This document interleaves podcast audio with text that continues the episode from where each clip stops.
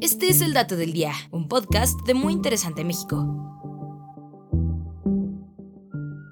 Y hoy nos preguntamos, ¿cuál es el origen de las manchas solares?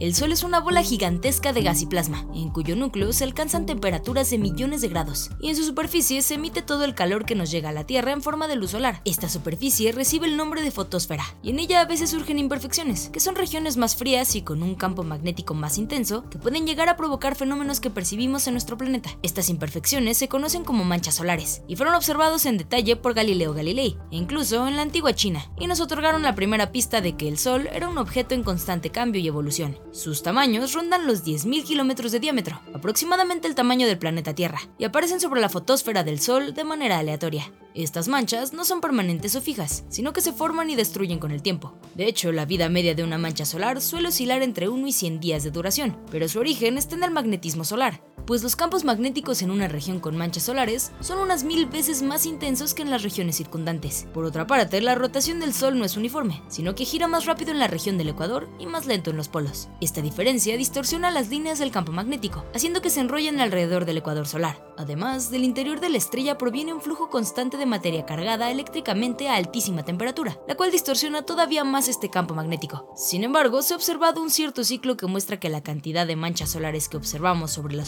superficie solar oscila con el tiempo, con un periodo de 11 años. Y a su vez, este ciclo de 11 años es solo la mitad de un ciclo mayor de 22 años. Pero durante los primeros 11 años, todas las manchas de un hemisferio solar tendrán la misma configuración magnética. Y al inicio de la segunda mitad, esta configuración pasará a ser la contraria y no volverá a su valor original hasta acabados esos 11 años. Y este fue el dato del día. No olvides suscribirte gratis a nuestro podcast y seguir todos nuestros contenidos en muyinteresante.com.mx. Hasta la próxima.